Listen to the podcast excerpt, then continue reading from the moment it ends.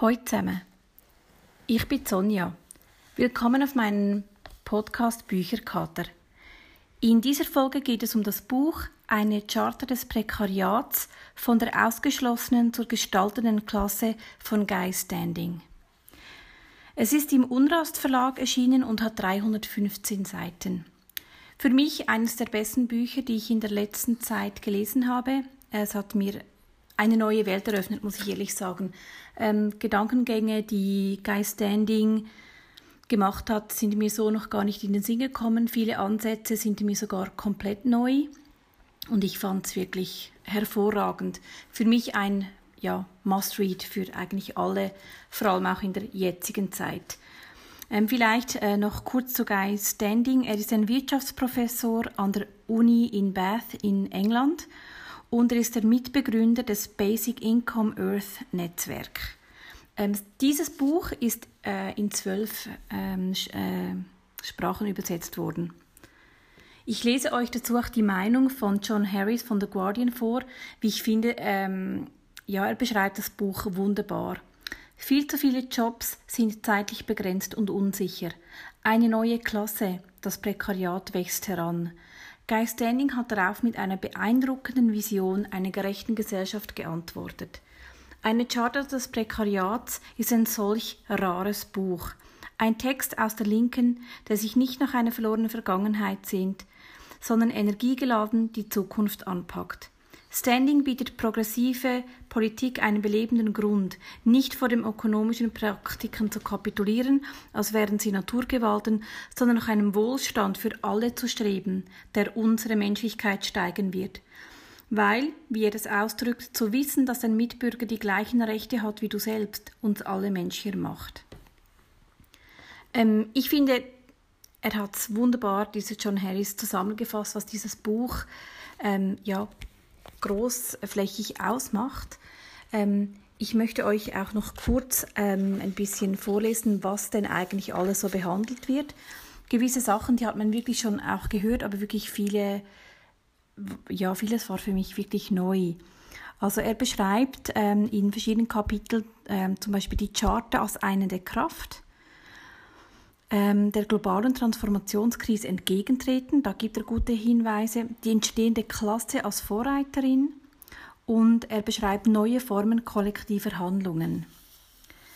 Ähm, er beschreibt zuerst ja ähm, die Probleme, die wir haben, zum Beispiel die Talfahrt der Löhne, die Arbeitslosigkeit und Unterbeschäftigung, die flexiblen Karrieren, die Managerin auf Zeit, ähm, die Fragmentierung staatlicher Leistungen aber er beschreibt dann später eben auch ganz viele Ansatzpunkte, die, ja, wie wir es besser machen können.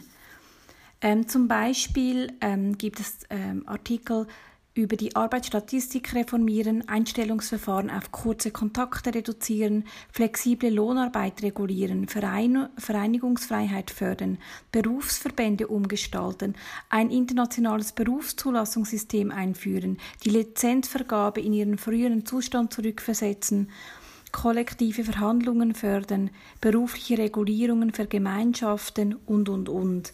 Und ähm, zum Beispiel hat er auch ganz äh, Einsätze, die, die im ersten Moment ziemlich schräg daherkommen, zum Beispiel die Bildung dekommodifizieren oder das Workfare-System sofort stoppen. Das kommt mir im ersten Moment ja vor, wie bitte?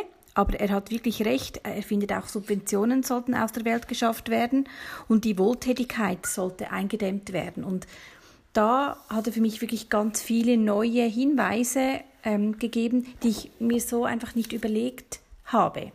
Und ähm, ja, wo man halt einfach ein bisschen auch Bias hat, indem dass man einfach gewisse Sachen, die man hört und liest, das was gegeben auch hernimmt und sich nicht wirklich auch bewusst ähm, mit den Dingen auseinandersetzt und in die Tiefe geht und auch mit einem neuen Ansatz, ja, das, was man meint zu wissen, ein bisschen anders beleuchtet. Ich lese euch auch etwas vor, das ich ähm, ganz neu auch vorher nicht gewusst habe ähm, das Lauderdale-Paradox und das ähm, hat mir viele, viele, ähm, ich würde sagen Abende und Nächte, habe ich äh, mich sehr mit dem auseinandergesetzt. Das Lauderdale-Paradox.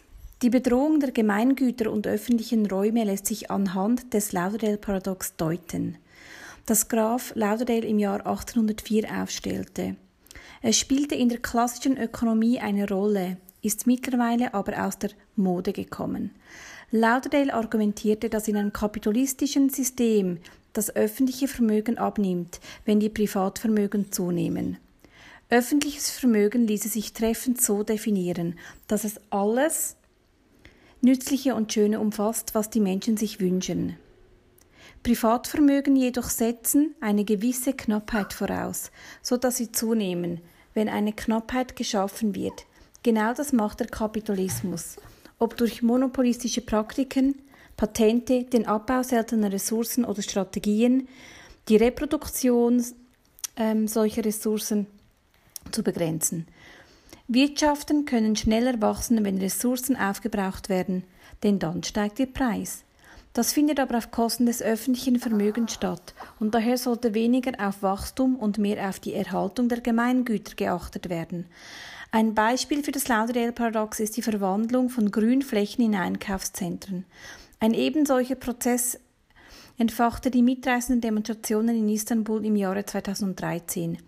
Einkaufszentren sind ein Symbol des Finanzkapitalismus und ein Ort, der die Leute zu mehr Konsum veranlassen soll als sie sich leisten können oder sich gar nur vorstellen oder wollen.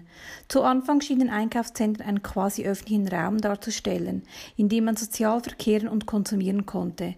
Doch das unersättliche Entschuldigung, Profitstreben offenbarte bald seine wahre Funktion. Es war ein wunderbares Mittel zur privaten Bereicherung, wie die türkischen Demonstrantinnen begriffen bedeutet ein Einkaufszentrum im Gezi-Park die Aneignung von Gemeingütern durch Privatkapitalbesitzerinnen. Lauderdales Paradox trat hier deutlich hervor. Ähm, das hat mich wirklich sehr eingeleuchtet und ich habe viel, viel darüber diskutiert und auch nachgedacht. Ähm, ja, ich kann euch dieses Buch wirklich von ganzem, ganzem Herzen nur empfehlen. Liest es unbedingt. Ähm, ja. Ich hoffe, es hat euch gefallen, diese kurze Zusammenfassung. Und ähm, im nächsten Kapitel ähm, werde ich euch vorstellen ein weiteres ähm, politisches Buch. Ähm, da geht es um Wer beherrscht die Welt von Noam Kowski. Ähm, und ich hoffe, ihr seid dann auch wieder dabei. Vielen Dank. Tschüss zusammen.